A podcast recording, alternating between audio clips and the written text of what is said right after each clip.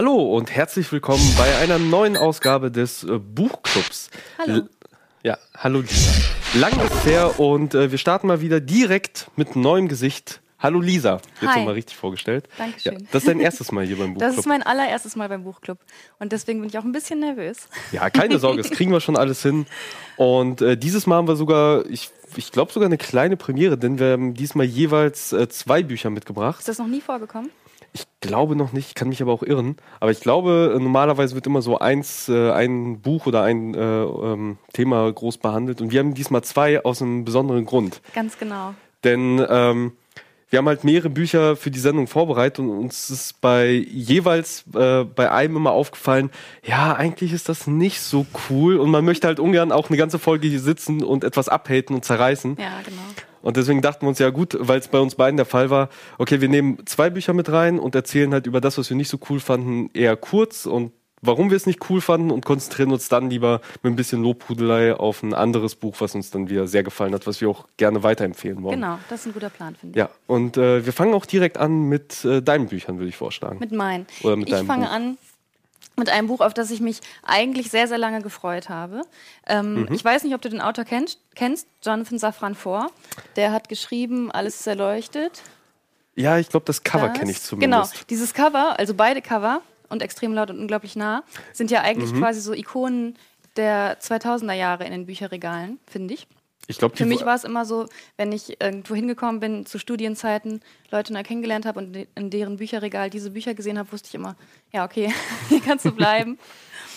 ähm, genau. Und das, was du in der Hand hast, ist 2002 erschienen. Das, was ich in der Hand habe, ist 2005 erschienen. Und das neue ähm, Buch des Autors ist erst elf Jahre später, Warte. 2016 erschienen. Ach, Eins ist auch jetzt weiß worden. ich, beide sind verfilmt worden. Stimmt, das ist mit hier ähm, Äh, mit, Elijah mit, mit Frodo, ähm, Elijah Wood. El- Elijah Wood, genau, weil ich habe gerade überlegt, alles ist erleuchtet. Stimmt, der Titel, weil der Titel so gar nichts mit dem Inhalt zu tun Ja, hat. das Und das hat ja auch so ein verrücktes Filmplakat. Ein sehr schöner Film, kann ich empfehlen. Alles ist, äh, ist erleuchtet mit Elijah Wood, der halt als Amerikaner zurück in die Ukraine fährt, um irgendwie Um äh, seine Wurzeln genau, zu erkunden. um seine genau. Wurzeln zu erkunden. Sehr, sehr schöner äh, Film. Kann man sich auf jeden Fall angucken. Auch ein sehr gutes Buch, kann ich auch absolut nur empfehlen. Genauso lesen. wie den Folgeroman, den ich an einem Tag verschlungen habe damals. Da ging es, äh, geht es um den 9., äh Quatsch, um den 11. September, um 9-11.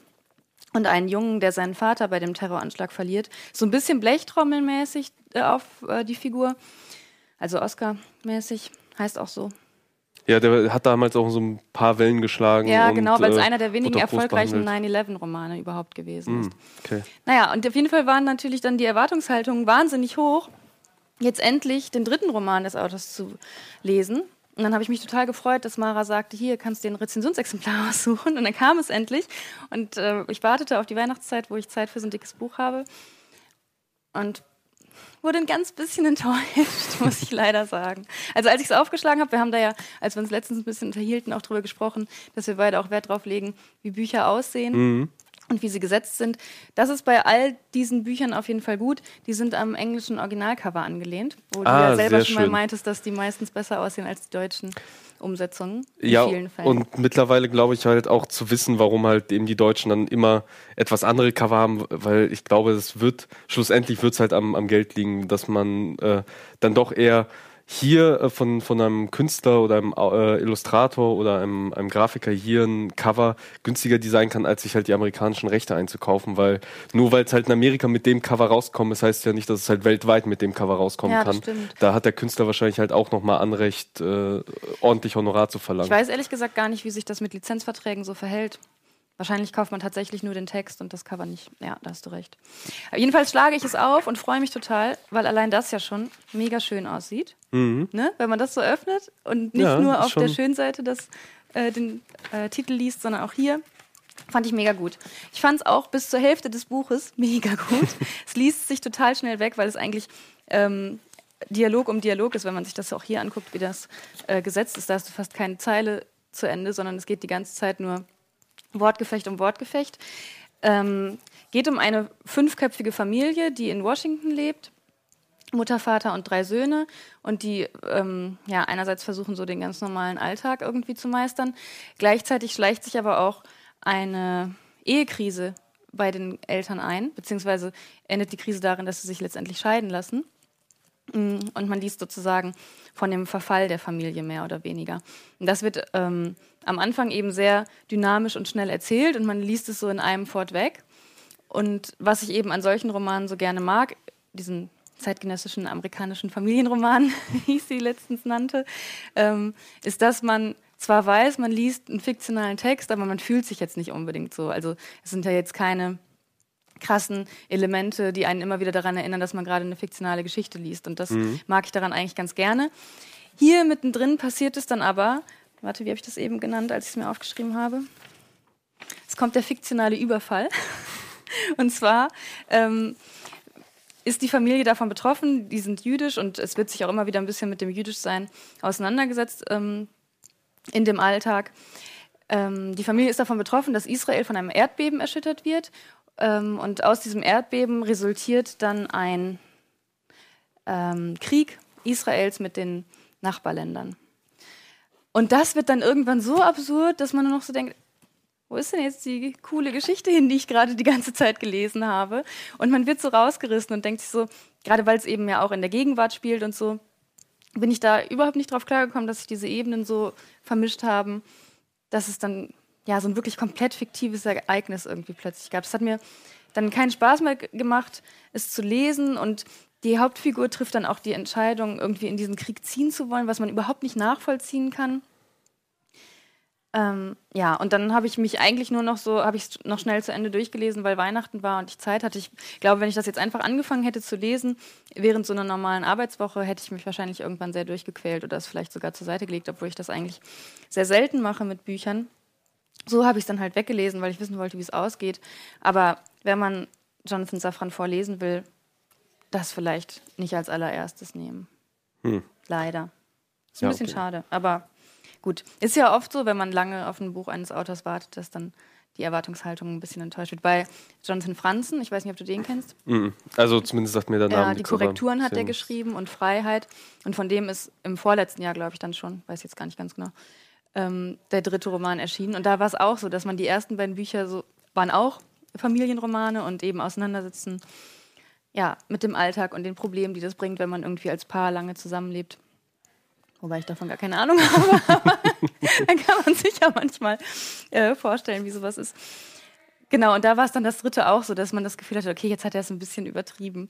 Vielleicht ist äh, die, die Last des dritten Buches oder so. Keine Ahnung. Ja, äh, könnte, könnte sein. Oder äh, du hast ja auch erzählt, er hat ja sehr lange wohl an diesem Buch auch geschrieben, ja, dass genau, er sich vielleicht halt Jahre. irgendwann mal verloren hat, vielleicht irgendwann eine Krise gehabt hat ja. und es dadurch irgendwie aufarbeiten wollte mit einem Buch, weil das klingt schon nach einem sehr krassen Bruch, so mitten. Ja.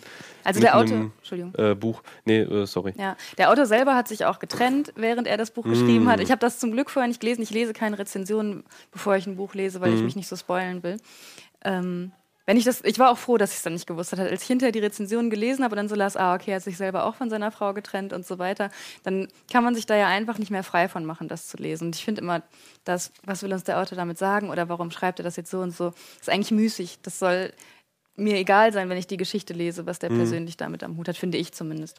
Ja, vor allem dann nur so kann man das ja auch bei, bei anderen Medien ja auch nicht. Also nur so kann man eben. dann halt eben ein, ein Werk halt auch richtig bewerten. Ja, also genau. äh, ob es jetzt wirklich gut ist oder ob das jetzt quasi so Vorschusslorbeeren sind. Ja, gut, er hatte halt eine schwere Zeit und dafür ist es ja okay. ja, genau. Aber dafür, das ist ja eigentlich nicht das, äh, das, was man halt hören will, ja. als auch als, äh, als Kunstschaffender. Ja. Was ich auch noch in den Rezensionen gelesen habe, das muss ich allerdings gestehen, ist mir da beim Lesen nicht ganz so stark aufgefallen, dass wohl die Übersetzung auch nicht gerade gut ist. Die ist ähm, anscheinend mit heißer Nadel gestrickt worden. Aber weil ich es eben so sehr schnell gelesen habe, bin ich da mhm. nicht so krass drüber gestolpert.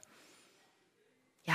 Also wenn, ja, man, schade. wenn man Lust hat auf ein dickes Buch, dann kann man warten, bis das Softcover da ist. Dann ist es nicht so teuer. Mhm. Und so und passt sich vielleicht auch schöner in die Reihe. Ich mag das ja sehr, wenn ja, Bücher im Bücherregal zusammenpassen. Ja, das Problem habe ich mit, mit, äh, mit Stephen Kings Der dunkle Turm. Die habe ich mir halt ähm, irgendwann das erst bestellt, relativ schnell durchgelesen, halt in diesem Softcover, in diesen glänzenden Softcovers, ja. die es halt hatte. Oh, ich hasse hochglanzkaschierte Softcover.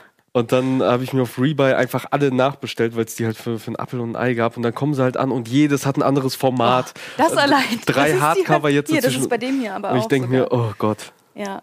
Ich habe, mein Lieblingsautor ist John Irving. Oh, und ich hatte, schlimm. das ist schrecklich, ne? Ich habe am Wochenende habe ich mein Bücherregal eingeräumt, was ich endlich frei gemacht habe und ich wäre fast fast durchgedreht, weil wirklich es kein einheitliches Buchformat ja. gibt. Selbst in, in einer Reihe kann es halt sein, dass eins einfach mal zwei Millimeter kleiner ist ja. oder drei Millimeter und du fragst dich, warum? Total. Ich finde das auch ganz schrecklich. Ich habe letztens auch ähm, den größten Anfall bekommen bei Mac Wulitzer, das ist auch so eine ähm, amerikanische Autorin. Die Interessanten war das Buch, was am erfolgreichsten war letztes Jahr, glaube ich ist das äh, in Deutschland erschienen.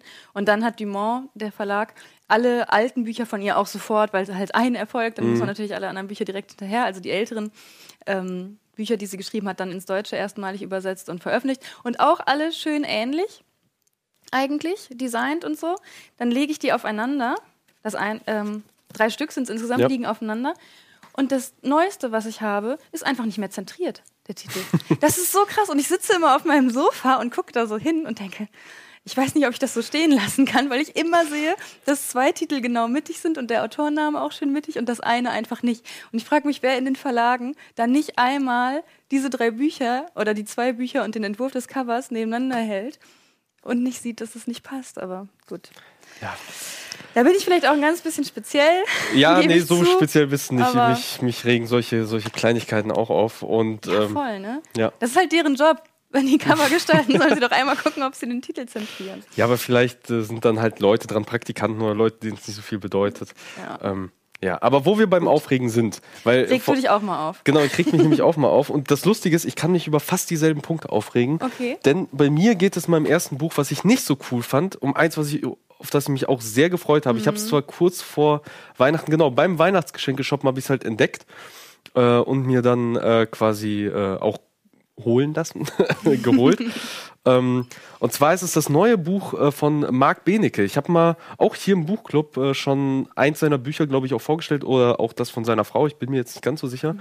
Und ich bin ganz großer Fan von diesem Mann. Er ist halt okay. ähm, äh, Forensiker deutscher Forensiker und ist aber mittlerweile weltweit äh, bekannt und weltweit auch agierend. Wurde halt äh, zu ganz vielen äh, sehr berühmten Fällen halt hinzugezogen. Mhm. Hat unter anderem zum Beispiel die letzten Überreste Hitlers in Moskau untersuchen dürfen, Ach, als, okay. glaube ich, bisher auch einziger richtig untersuchen dürfen. Ähm, und da äh, hat das zum Beispiel auch in seinen letzten Büchern behandelt. Und seine Bücher handeln halt immer, also sind halt immer Sachbücher und mhm. handeln halt über seine Fälle, wo er halt äh, bis ins Detail erklärt, wie, wie so ein Fall, also erstens, was halt in diesem Fall passiert ist und wie dieser Fall halt untersucht wurde. Ja. Er auch teilweise untersucht hat, aber teilweise erzählt er auch über historische äh, Fälle und unter anderem auch, wie sich diese ganze ähm, Forensik halt eben auch entwickelt hat, mhm. wie sich mhm. Polizeiarbeit entwickelt hat. Ähm, wie, wie Spurensuche, Spurenanalyse sich entwickelt hat. Und das ist halt immer ultra spannend, obwohl es ja, ein Sachbuch ist, ist es sehr spannend, weil er auch, finde ich, einen sehr, einen relativ spannenden oder sehr spannenden äh, Schreibstil hat. Also mhm. nicht, er bleibt trotzdem immer sachlich und äh, das ist ihm auch sehr wichtig, immer sachlich zu bleiben und bei den Fakten zu bleiben, aber er schreibt halt nicht trocken und langweilig, sondern ja. hat halt auch, baut sogar ab und zu halt Gags ein, cool. ist auch ein sehr schwarzhumoriger Mensch, auch ein sehr, äh, sehr sympathischer Mensch, wenn man ihn live trifft.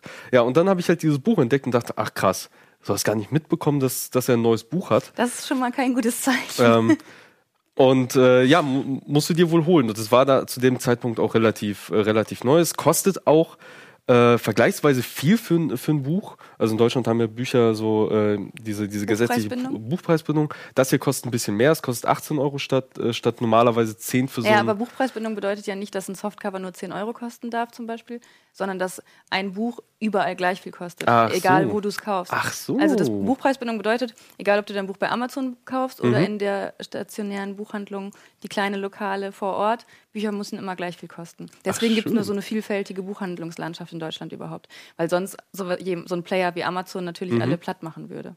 Ach, schön. Deswegen kauft immer in eurer lokalen Buchhandlung und nicht bei Amazon. Ähm, genau. Ja. ja. Oder auch gerne mal gebraucht.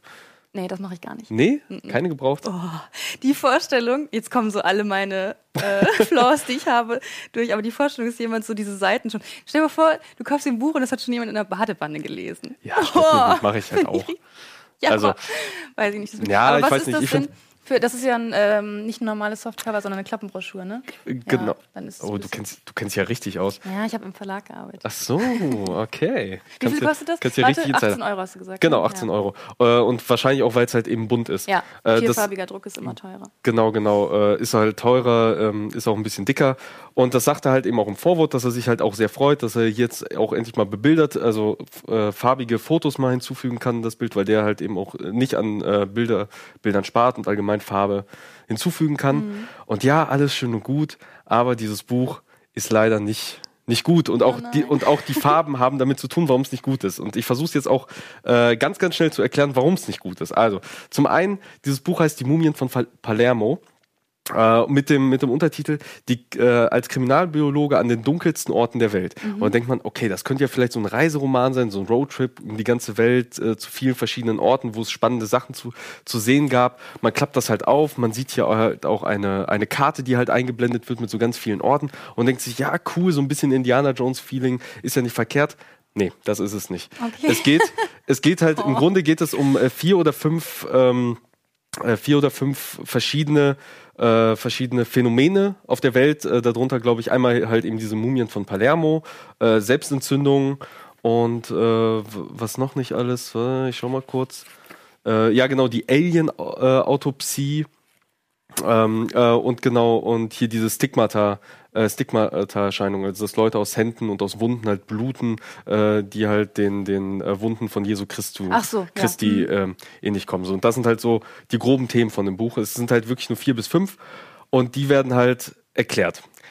Was auch okay, Okay. wäre, wenn es sich halt nicht in dem, in, also pro Kapitel dann halt auch ein Thema, wenn er sich nicht ständig wiederholen würde. Also diese Kapitel wirken halt wirklich, als wenn das eigentlich eher so mehrere Zeitungsartikel wären, die zu einem Kapitel so ein bisschen zusammengeschustert wurden, weil äh, der Autor oder derjenige, der sich, sich halt zusammengestellt hat, sich ständig wiederholt. Also er erzählt nicht einfach nur einmal durch und du am Anfang hast eine Fragestellung, gibt es das wirklich oder ist das Quatsch? Und am Ende weißt du, ah, okay, es ist Quatsch oder ah, okay, da ist was Wahres hinten dran. Sondern es wird am Anfang gesagt, gibt es das wirklich oder ist das Quatsch? Nee, eigentlich ist es Quatsch.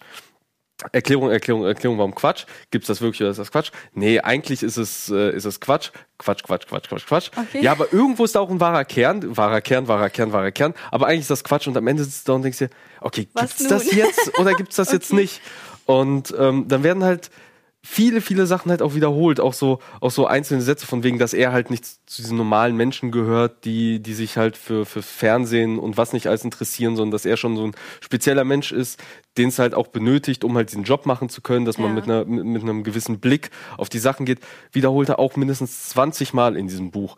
Am Ende gibt's dann auch einen, einen Reisebericht von seiner Begleiterin, die halt mit in Palermo war, die aus ihrer Sicht äh, das Ganze dann nochmal Der kommt erklärt. dann einfach so rein und man denkt so, wer Ja, ist genau. sie jetzt? Der Oh, kommt so als letztes hasse Kapitel rein. Den habe ich sogar noch nicht mal mehr gelesen, sondern echt nur noch überflogen, weil ich dachte, okay, was, ja, okay, nett, aber warum? Ja. Also es wirkt alles so, als wenn die halt einfach Seiten füllen wollten. Und Ja. Oder als ob er diese Fälle alle einzeln für sich mal irgendwann so aufgeschrieben hätte und dann der Verlag auf ihn zukam, hast du nicht noch irgendwie Stoff, Ja, wir ja, genau. ein neues Buch Als und dann wurde es so random zusammen. als wenn es halt irgendwelche wissenschaftlichen Artikel waren, die dann Ja. halt zu Kapiteln einfach zusammengebündelt wurden, ohne dass mal einer drüber liest und guckt, ob das überhaupt passt. Ähm, so, dann kommen wir halt zu den Farben, was halt auch sowas ist. Er hat halt, er neigt auch dazu, dass er so Infokästen in seinen Büchern hat, wo er nochmal äh, detailliert auf einzelne Sachen halt eingeht oder Interviews mit äh, Spezialisten quasi ähm, so in das Buch halt einfädelt, ohne dass sie zu sehr, äh, zu sehr den Lesefluss des, des eigentlichen äh, Themas unterbrechen, sodass du halt zurückblättern kannst und sagen kannst, okay, ja das lese ich jetzt nochmal nach. Idee. Ist eigentlich cool, hat auch bisher immer ganz gut funktioniert. Die waren so grau unterlegt mit, des- mit schwarzer Schrift. Hier funktioniert es nicht ganz so gut, weil hier ist es in Farbe. Es ist in Alter. grauer Old Paper Texturfarbe, die Und so beliebte eine Old Paper. Genau, und dann Wow. super, super dünne, super feine Schrift. Und ähm, hier geht Das es kann sogar man ja noch. gar nicht lesen zum Beispiel. Genau, und hier geht es sogar noch einigermaßen, weil es Ja. hell ist. Aber sobald du halt irgendwie im Schlafzimmer liegst und halt so deine Schlafzimmerlampe anhast, so Ja. neben deinem Bett, erkennst du nichts mehr. Dann fällt es so schwer zu lesen.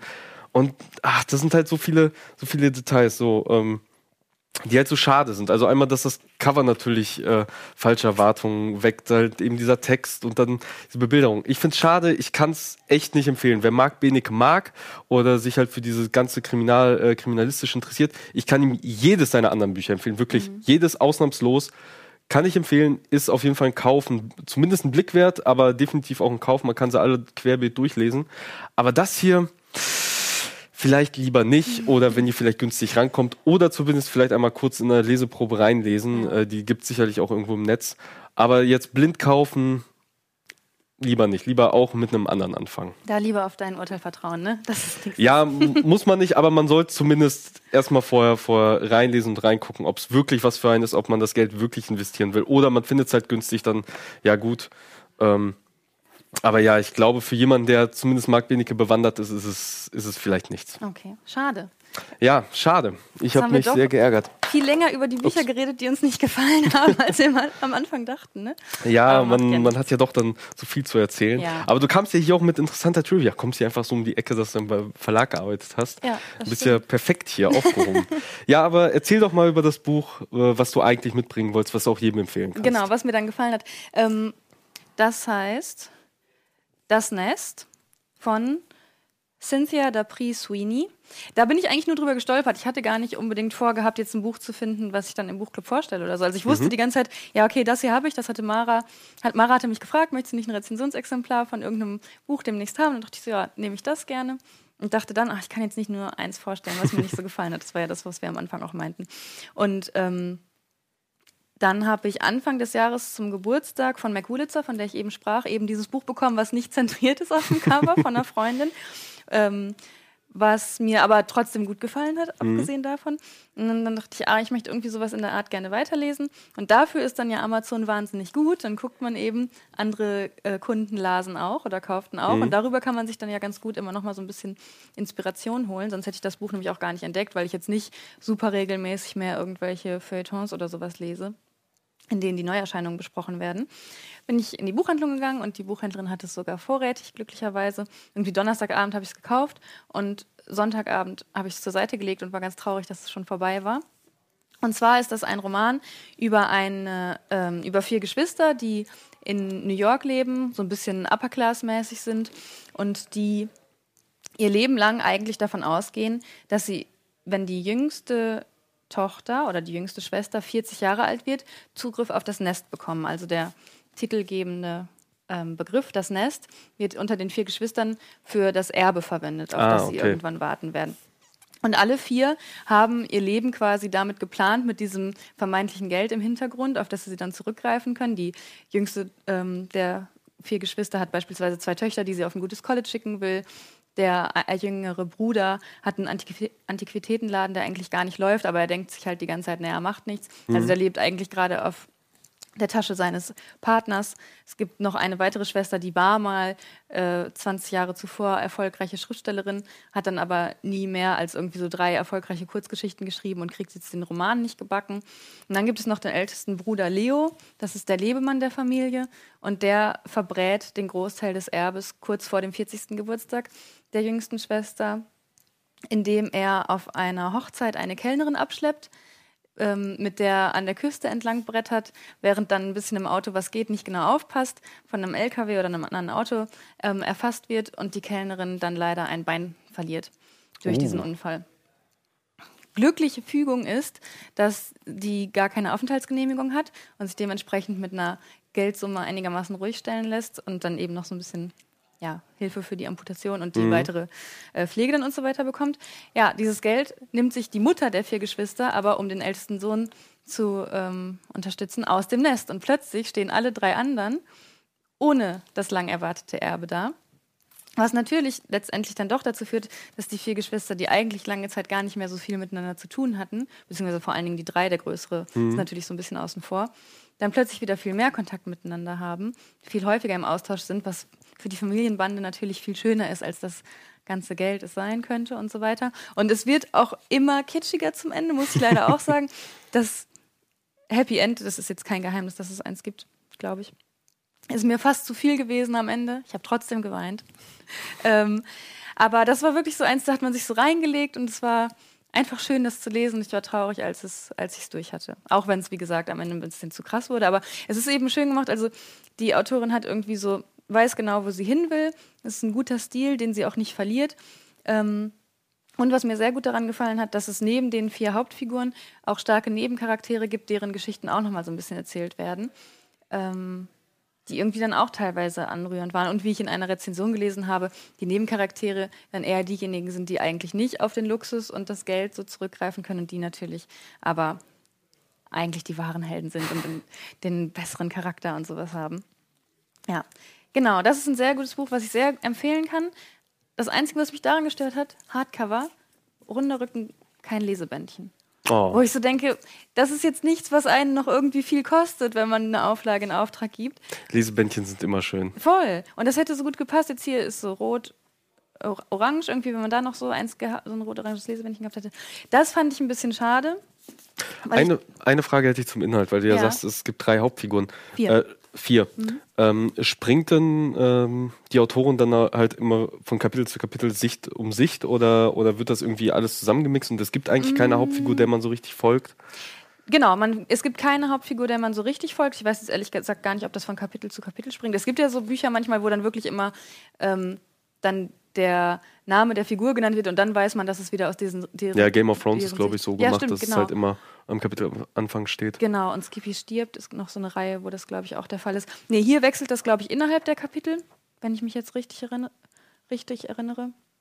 Aber schon, es wird immer so ein bisschen der Fokus auf eine der vier Figuren gelegt, beziehungsweise auch auf die der Nebenfiguren. Mhm. Genau. Ja, aber das kann ich wirklich sehr empfehlen. Es hat voll Spaß gemacht zu lesen. Ja, klingt sogar fast nach einem Buch, was ich mir vielleicht sogar lesen würde. Ja, mach das mal. Ich leiste dir auch, aber ohne Schutzumschlag. Ja, die verleihe ich auch nie. Die, äh, ich habe sogar, hab sogar immer noch, glaube ich, zwei oder drei Schutzumschläge bei mir zu Hause. Ich weiß nicht, wo die Bücher sind, ja. weil ich die verliehen habe. Muss man dann so Platzhalter reinbauen. Ne? Ja, ich, ich packe dann immer irgendwie andere Bücher rein, die halt keine haben. Ja, äh, die Zeit rennt und dann kommen wir doch mal jetzt auch zum, zu meinem letzten genau. Buch, was halt auch in, wieder eine ähnliche Geschichte hat. Und du meinst, wir hätten keine Parallelen. Denn ähm, ich habe nämlich auch zu Weihnachten quasi ein, ein Buch geschenkt bekommen, einer Reihe, die ich sehr, sehr liebe, die glaube ich auch zu meinen Lieblingsbuchreihen tatsächlich auch äh, gehört, und zwar äh, von der Wächterreihe. Mhm. Und ich habe es mir jetzt halt quasi, äh, nachdem ich halt das, das Marc Benecke Buch gelesen habe und davor halt auch irgendwie, glaube ich, ein, zwei andere Bücher, also zumindest zwei angefangen, die mir so gar nicht, also wo der Flow sich irgendwie oh, nicht einstellen wollte, ne? wo man ne? sich so ein bisschen ja. durchgequält hat jedes Mal. Und das merke ich halt immer daran, dass das Buch dann irgendwie bei mir drei Wochen im, im Bett liegt, nie angepackt wurde und, ähm, und ich zwischendurch halt irgendwie jeden, jeden Comic, der mir irgendwie dazwischen ja. kommt, so zwischenschiebe oder überhaupt nicht lese vom Schlafen gehen. Und ähm, kurz Zwischenfrage, was ja. machst du? Liest du Bücher dann auch nicht zu Ende? Ich versuche es zu vermeiden, aber ich sage, beim Schrank einräumen habe ich jetzt, glaube ich, so eine komplette Regalreihe mit angefangenen mm. Büchern. Also von daher. Ja. Aber die meisten will ich davon tatsächlich nochmal noch mal zu Ende bringen, weil es die Bücher an sich schon verdient haben, aber ich mir halt mit vielen oder mit einigen Schreibstilen einfach schwer tue. Also mm. zum Beispiel George R. R. R. Martin, mm. also Game of Thrones gehört zum Beispiel dazu. Ich Oh, ich finde, das ist Arbeit, die Bücher zu lesen. Echt? Ich habe die noch gar nicht gelesen. Stephen gesagt. King ist, finde ich, auch so, so, ein, so ein Typ, also zumindest der dunkle Turm, die mir sehr schwer fallen zu lesen, wo ich nicht einfach so durchlese, wo es halt für mich wirklich Arbeit bedeutet. Mm. Und ich es deswegen hasse, dass jedes Buch immer dicker wurde von der dunkle Turm. ähm, und es gibt halt andere Autoren, wo es halt sehr viel besser flutscht. Also Bill Bryson gehört dazu, der, äh, und halt hier auch der Autor, zu dem ich gleich komme. Äh, oder Marc Benecke, seine Bücher lese ich halt auch relativ schnell durch. Also auch das hier, obwohl es nicht so gut ist, habe ich halt, mhm. glaube ich, innerhalb von einer Woche oder so ah, halt auch dann durchgehabt, so beim abendlichen vorm Bett gehen lesen. Ja, und dann hatte ich halt mehrere, mehrere dieser Bücher gehabt, auch das zuletzt. Und dann dachte ich, oh nee, jetzt will ich aber irgendwas lesen, was mir Spaß macht, ja, wo ich genau weiß, äh, ich werde es schnell weglesen, es wird Bock machen, es wird wahrscheinlich auch eine coole Geschichte sein. Ähm, ja, und dann habe ich halt mit Die Wächter angefangen. Die Wächter Licht und Dunkelheit das ist der erste Band einer neuen Trilogie von, äh, jetzt kommt nämlich der Name von Sergei Luk Lukjanenko. Mhm. Ähm, ist, halt, äh, ist halt ein russischer Schriftsteller und das ist ja bei, bei Russen, bei russischen Namen ist das ja immer so lustig, weil die halt erstens ein bisschen anders funktionieren als, äh, als halt deutsche Namen oder halt europäische Namen allgemein, glaube ich. Funktionieren die ein bisschen besser. Und dadurch, dass das Alphabet ein anderes ist mit Buchstaben, die es hier gar nicht gibt, ja. äh, ist dann immer lustig zu sehen, äh, wie viele Buchstaben sie kombinieren, um ungefähr diesen Laut hinzubekommen. Deswegen so, stimmt, ja, liest man das halt immer ein bisschen, ein bisschen schwer. Ja. Ähm, Genau, und er ist halt eben bekannt oder am bekanntesten für halt die Wächter-Trilogie. Ich glaube, ich habe hier schon mal im Buchclub einen seiner Romane vorgestellt, aber ich glaube, das war Labyrinth der Spiegel und keines der Wächterbücher. Es gibt, also die Originalreihe besteht mittlerweile aus sechs Büchern. Mhm. äh, die quasi auch die Geschichte so ziemlich zu Ende erzählt haben in diesen sechs Büchern. Eine wahnsinnig schöne Geschichte übrigens. Und äh, mit Die Wächter hat er, er jetzt eine neue Tri äh, aktuell Trilogie angefangen. Also es gibt jetzt aktuell drei Bücher, die sind auch mittlerweile alle in Deutsch raus. Das erste ist halt Licht und Dunkelheit, das zweite ist Die dunkle Verschwörung und das dritte heißt Die Nacht der Inquisition. Das Buch hier ist 2013 äh, im Original, erschien 2015 bei uns. Also eigentlich auch noch relativ äh, frisch und ist auch mhm. relativ schnell bei uns erschienen. Bei seinen anderen Büchern sind teilweise zehn Jahre zwischen Erscheinen und Übersetzung äh, gekommen. Und was auch nochmal eine Besonderheit ist, ist, dass er die ganzen, ähm, also jetzt diese neue Trilogie äh, mit Co-Autoren zusammengeschrieben hat, was er normalerweise okay. nicht tut. Also normalerweise hat er, also seine anderen sieben Bücher hat er fast ausschließlich allein geschrieben, bis mhm. auf das zweite. Und hier hat er halt auch einen Co-Autor gehabt, der leider nirgendwo genannt ja, wird. Ja, ich wollte gerade sagen, der außer, taucht da aber nicht auf. Äh, Habe ich auch nur in Wikipedia so gelesen, dass er einen Co-Autor hat und dann dachte ich, hä, wo steht denn das so? Hier mal reingeblättert und dann, ach, hier ganz klein steht es. Ja. Und zwar, aber den will ich trotzdem nennen, und zwar ist es der Arkadi Schuschpanov. Arkadi Schuschpanov. Ja, Arkadi Schuschpanov. Mhm. Ähm, das ist halt sein Co-Autor. Das Ganze ist äh, ja 400 Seiten dick und gehörte dann auch wirklich zu den Büchern, die ich, glaube ich, in fünf Tagen durchgelesen habe. Was ich auch schon Schön. sehr lange nicht mehr hatte und was mich sehr, sehr gefreut hat. Äh, und ich merke es halt immer daran, wenn ich halt äh, nachts auf die Uhr gucke, sehe, oh Mann, jetzt ist eins und du hast jetzt ja schon eine Stunde gelesen. Fuck, aber ich will es eigentlich nicht weglegen. Ja, und dann rechnet man immer, okay, wie viele Seiten habe ich äh, jetzt geschafft in der letzten Stunde? Ja, schaffe ich es noch durch? Wie viele schaffe ich, genau, ja. wie viele schaffe ich noch? Ähm, und so ging es mir halt bei diesem Buch halt auch. So, und äh, kommen wir mal auch ein bisschen zum Inhalt. Ich werde halt auch nicht äh, zu sehr spoilern, sondern nur grob anreißen. Ähm, ja, bei Der Wächter der Nacht geht es halt erstmal, es ist eine Fantasy-Reihe. Mhm. Sie spielt in der Gegenwart. Also alle Bücher spielen halt auch wirklich in der Gegenwart. Und sie spielen halt in einer Welt, in der es halt Hexen, Magier, ähm, Tiermenschen, Werwölfe, Vampire, in dem es das halt alles gibt, mhm. ähm, aber vor, vor den Menschen halt quasi versteckt. Jeder oder, okay. oder es gibt halt Menschen, die haben halt die, die von Geburt an die Veranlagung dazu, halt diese Magie zu nutzen. Äh, müssen aber quasi von, äh, müssen aber erst quasi in diese magische Welt, in das sogenannte Zwielicht, wodurch, ihre, wodurch sie ihre Kraft schöpfen, eintreten, mhm. äh, was meistens durch, äh, durch andere Magier und ähnliches passiert. Die dann, sie dann entdecken sozusagen. Genau, die sie dann entdecken, ihr Potenzial erkennen. entdecken mhm. und sie dann dazu holen.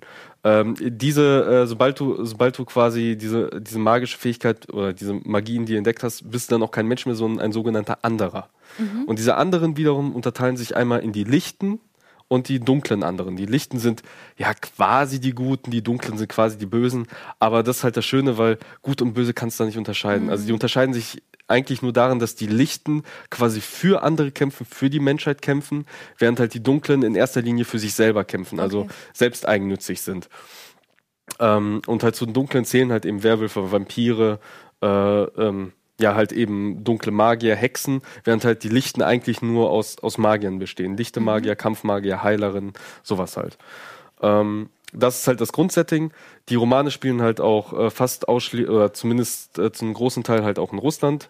Später auch etwas globaler, aber äh, doch dann immer sehr Russland zentriert. Dieser hier auch.